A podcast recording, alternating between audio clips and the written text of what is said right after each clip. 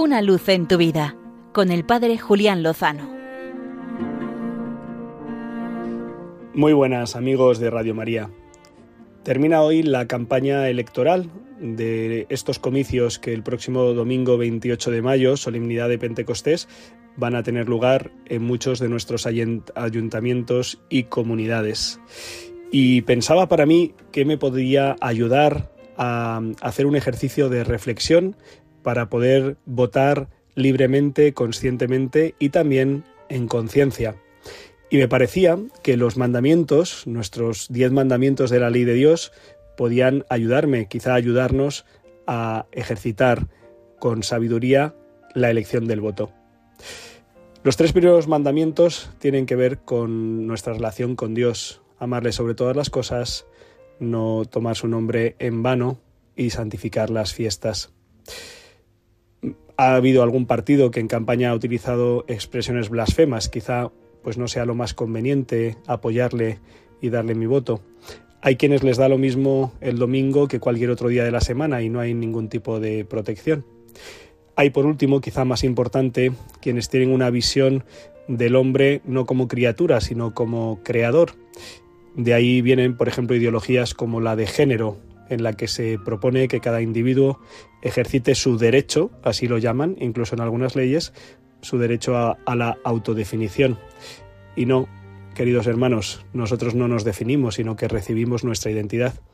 Quizá tampoco sea nada cristiano apoyar a partidos que promueven la perspectiva o la teoría de género, que por cierto está siendo demoledora y súper dañina.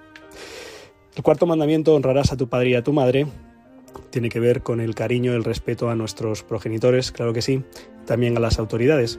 Hay partidos que les da lo mismo que haya un padre o no haya padre, eh, que haya una madre o no haya una madre o haya varias, que promueven tipos de familia que no son naturales, que no son las originarias, las auténticas, las primigenias, y tampoco van eh, pues con nuestros planteamientos, me parece a mí.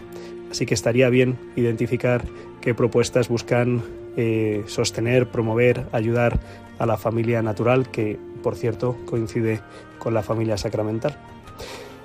El quinto mandamiento es no matarás. Hay propuestas políticas que promueven tanto el aborto como derecho como la eutanasia y ambas son ajenas totalmente, por no decir contrarias, a la doctrina de, la Iglesia, de nuestra fe. El sexto y el noveno mandamiento tienen que ver con la afectividad y la sexualidad. Y bueno, en esta materia no sé si hay un planteamiento más o menos claro, pero tiene que ver con lo que he comentado en el cuarto mandamiento la defensa y promoción de la familia, del matrimonio como célula básica de, la sociedad, la apertura a la vida, la protección de la vida, eh, una sana sexualidad no cosificada, a ver si llega algún partido para poner la pornografía coto, porque está siendo una auténtica pandemia silenciosa. Séptimo mandamiento, no robarás. Bueno, esto es un clásico y es para todos los partidos. Si alguno cree saber cuál de los partidos existentes es más corrupto, pues que evite votarle, desde luego. El octavo mandamiento, no dirás falso testimonio ni mentirás, pues lo mismo. Eh, vivimos en un régimen de representación entonces le damos el voto a alguien que creemos que nos representa. Si alguien nos ha engañado, si nos ha prometido algo y no lo ha realizado, o directamente ha falseado completamente lo que iba a hacer, pues en fin, en fin, parece que no sería lo más adecuado. Por último, no codiciarás los bienes ajenos, la avaricia, la codicia, el afán por el dinero, eh, relegando los valores espirituales.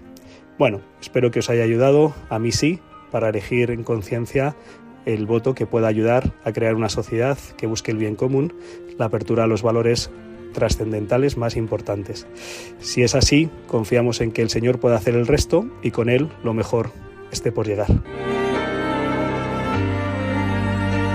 Una luz en tu vida con el Padre Julián Lozano.